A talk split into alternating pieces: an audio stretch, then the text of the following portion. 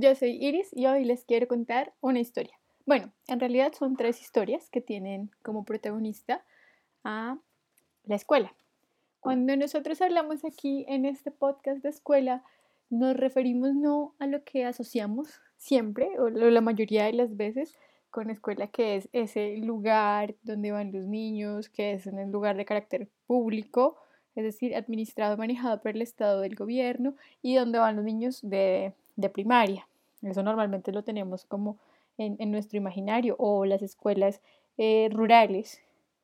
en oposición pues a los colegios urbanos eh, de carácter privado. Nosotros cuando hablamos aquí de escuela nos vamos como al mismo concepto de qué es la escuela como, como el digamos, lugar no solamente físico donde se, donde se aprende, es donde se encuentran maestros y estudiantes para construir un proyecto, porque escuela, sobre todo para nosotros, es la manera en que la sociedad le apunta al futuro, es un acto de fe en sí, en la humanidad y en poder construirnos como sociedad. A eso nos referimos con escuela. Escuela es donde se aprende, en realidad. Entonces hoy tenemos la historia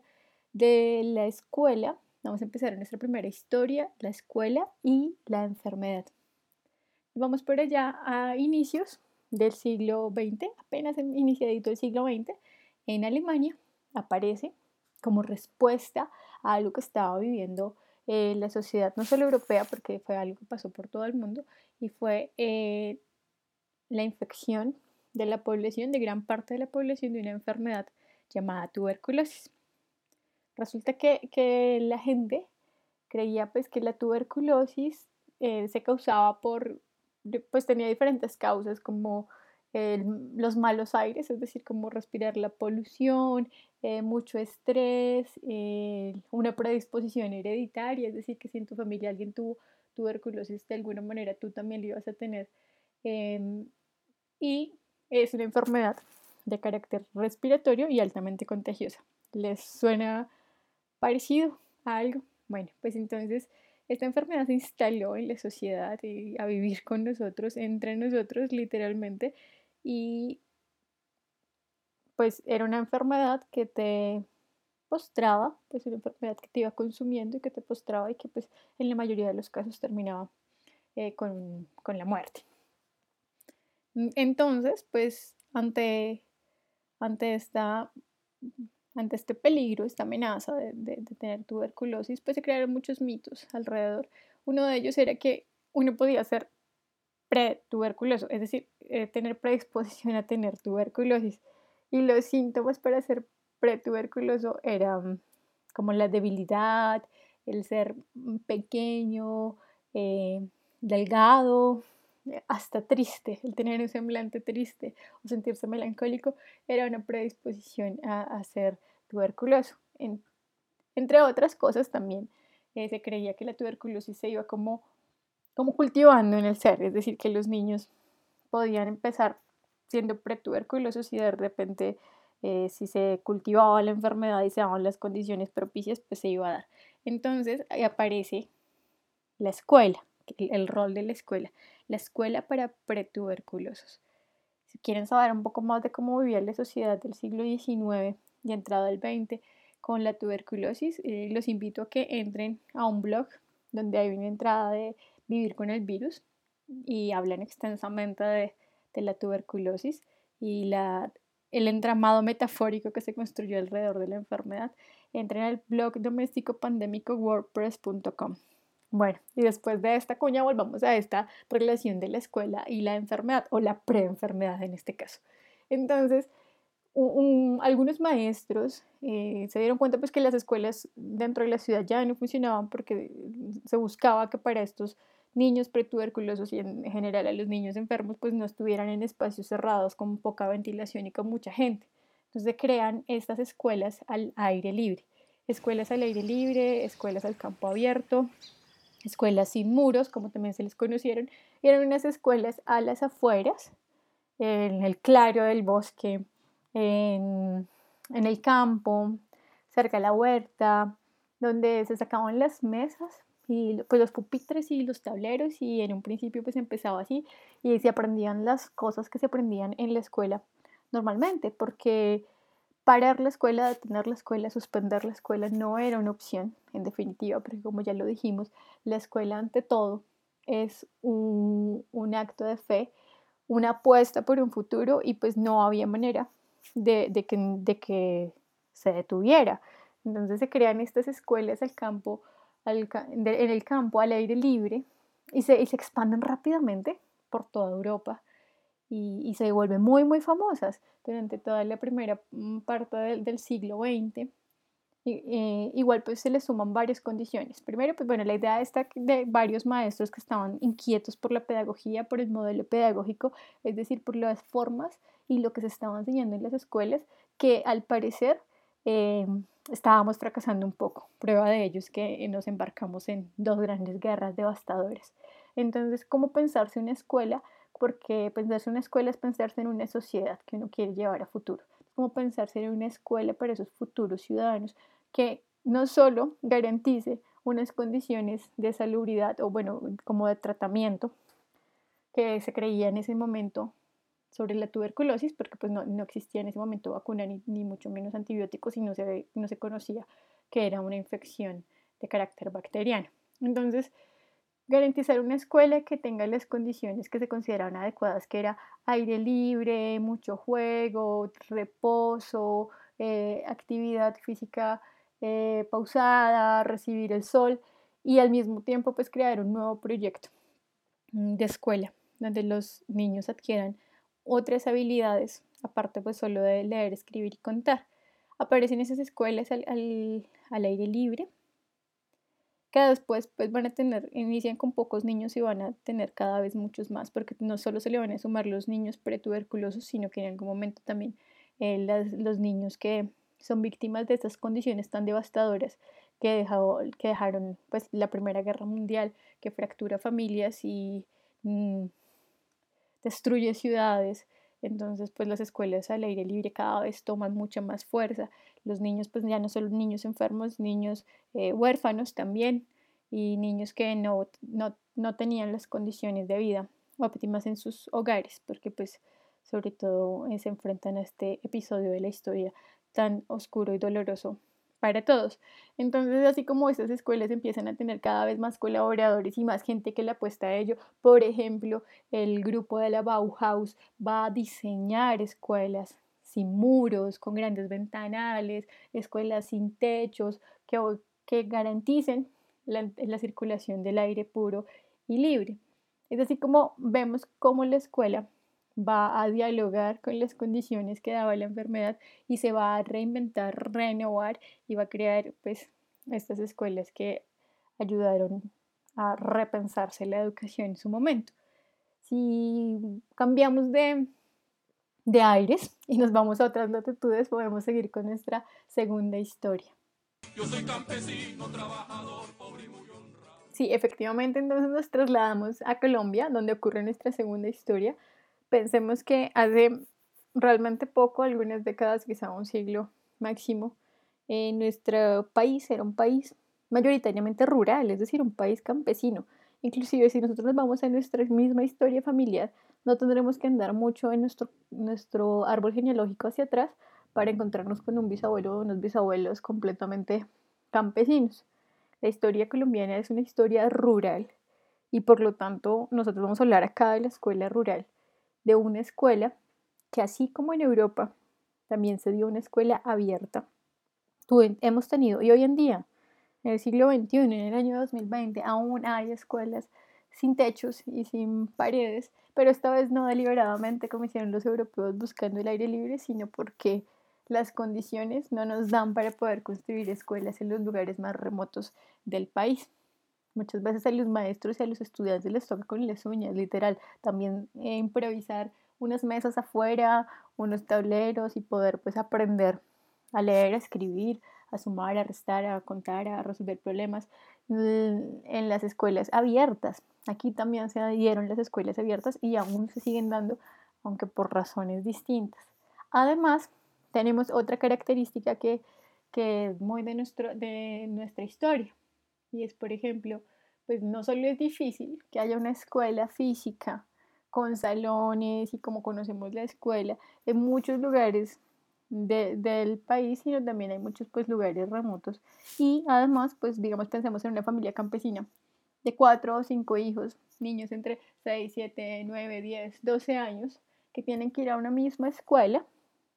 Y pues lo que decimos, si no está la escuela completa con muchos salones, si escasamente tenemos un salón y una maestra para recibir a todos los niños de la vereda del pueblo, pues todos van a estar en, el, en la misma aula, en el mismo lugar. A ese modelo, porque aquí nos atrevimos y lo, lo hicimos y lo sacamos adelante, entonces en Colombia apareció la escuela nueva, así se le llamó a esta escuela donde varios niños de diferentes edades aprenden juntos, ya no por cursos porque no hay la posibilidad de tenerlos a todos en un salón distinto, sino todos juntos y pues los maestros hacen malabares y maravillas, la verdad, para mantener pues eh, un orden, una armonía y sobre todo el aprendizaje con las diversas edades y las habilidades que tiene cada edad. Entonces aparece este modelo que también se ha sido exportado para varias partes del mundo, que es la escuela nueva. Esa era nuestra segunda historia. Lo que nos lleva a nuestra tercera historia. También ocurre en Colombia, en la Colombia campesina rural, porque si vemos las dificultades que tienen muchas veces los campesinos, los niños campesinos para el acceso a la educación, esto pues hace algún tiempo, hace medio siglo, un poco más, pues era mucho más frecuente que los niños pues, no fueran a la escuela. No solo porque no había escuela, sino porque era muy difícil pues, trasladarse a la escuela más cercana. Segundo, porque los niños campesinos pues también trabajaban junto a sus papás el campo y pues ir a la escuela significaba un montón de tiempo donde no iban a poder dedicárselo a la agricultura, al trabajo, la cosecha, al cultivo, al ganado, entonces a la pesca, pues la escuela pues no era una posibilidad real y tangible en la vida de muchos niños campesinos. Y esto, de esto se dio cuenta un gran visionario que creó un invento magnífico, un hito en la historia de la educación en Colombia, no solo de la educación en Colombia, de la educación en Latinoamérica y de la radio. Aparece así, entonces en nuestra historia, historia de, nuestro país, aparece la radio Sutatensa, ahora ya en Boyacá, en el Valle de Tensa, financiado con sus propios medios, un cura que llegó eh, radioaficionado, crea pues una estación de radio a la que llamó Radio Sutatensa que tenía una misión y era llevar la escuela a través del radio a la casa de todos los campesinos de, de la región. Para la educación fundamental integral, transmiten las emisoras Radio Sutatensa del Sistema de Acción Cultural Popular desde Bogotá, Colombia.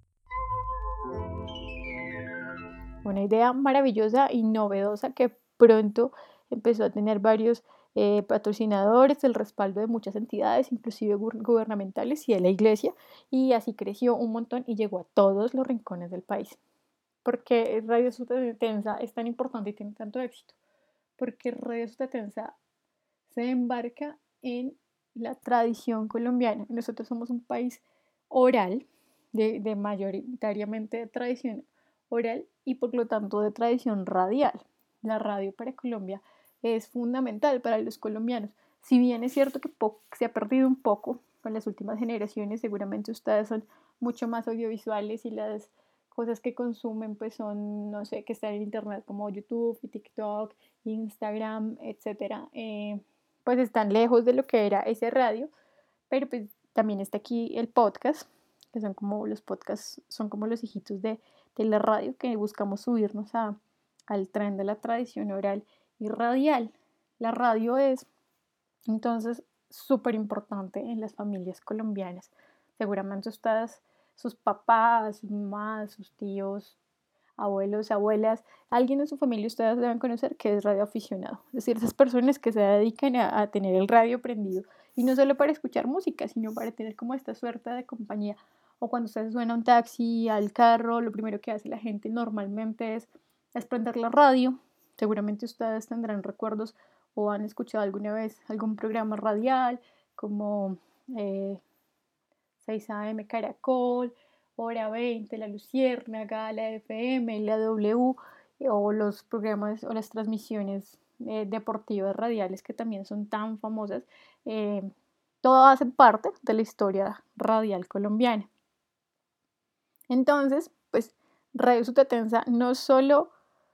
se sube a este tren, sino que lo impulsa y lo lleva lejísimos, porque Radio Sutatensa se convierte en un miembro más de la familia campesina colombiana.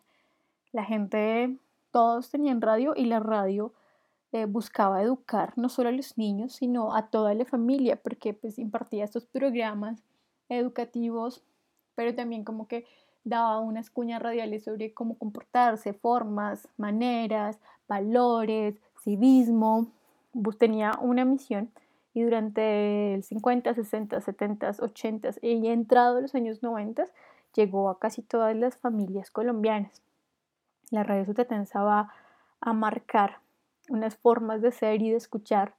No solo eran programas educativos, también tenía como otros programas radiales que uno encuentra hoy en día en las cadenas radiales nacionales. Tenía pues programas deportivos, las transmisiones deportivas colombianas, los cronistas deportivos son una cosa loca. Ustedes todos deben estar familiarizados con estas personas que, que gritan mucho, que tienen muchos adjetivos, que viven, que se apasionan. Esas, los cronistas deportivos, tenía programas deportivos, transmisiones, también pues los programas de chistes, las famosísimas y en su gran auge radionovelas, entonces era una compañía más, un miembro de la familia,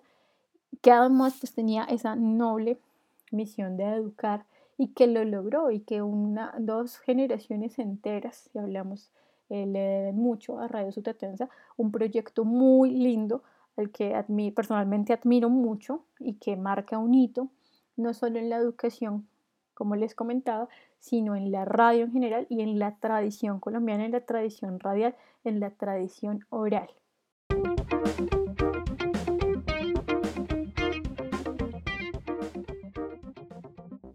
Entonces, comentando esta historia, un poco de la escuela y la escuela ante la adversidad y la escuela ante la enfermedad y la escuela ante la dificultad, reivindicando el lugar de la escuela como ese, esa búsqueda de la humanidad, de la sociedad, ese apuntar al futuro, ese construir un proyecto a través del aprendizaje, nosotros también hemos querido pues, montarnos allí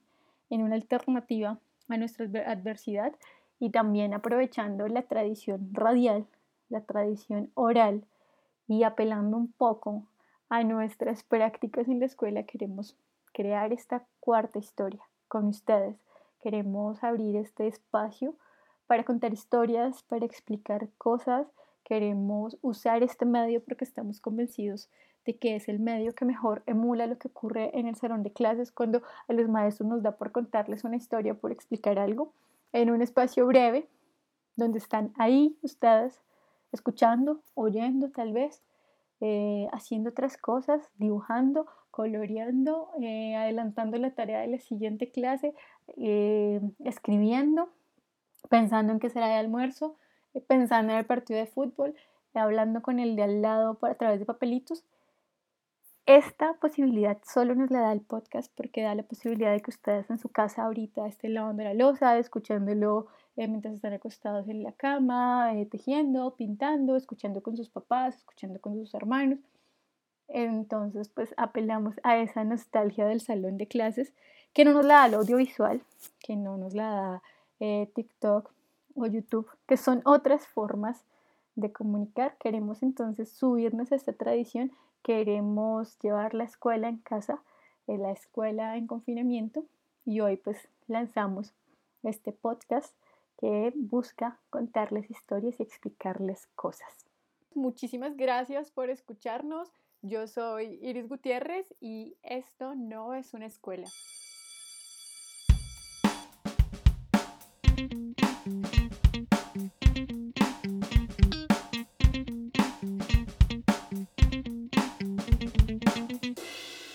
Podcast Esto no es una escuela es un podcast pedagógico que busca apoyar la escuela en confinamiento. Es una idea original producida, grabada y editada por Iris Gutiérrez y Alejandro Escobar.